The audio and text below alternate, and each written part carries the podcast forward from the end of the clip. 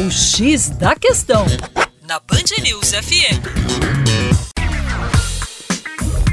Olá, meu caro ouvinte Band News, com vocês, João Marcelo, você sabe, Terra Negra. Falando das condições de relevo, nós temos aqui em Minas Gerais o conjunto dos chamados mares de morro, que popularmente são chamadas as montanhas de Minas, né?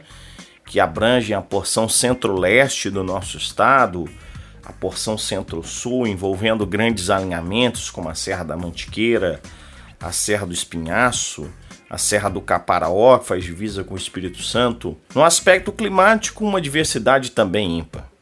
No sul de Minas, centro-leste, Belo Horizonte, região central, nós temos a, o clima tropical de altitude, que apresenta invernos mais demarcados, inclusive no sul de Minas, temos microclimas temperados, temos invernos que remetem a países europeus, com médias inclusive de 10, 9 graus Celsius.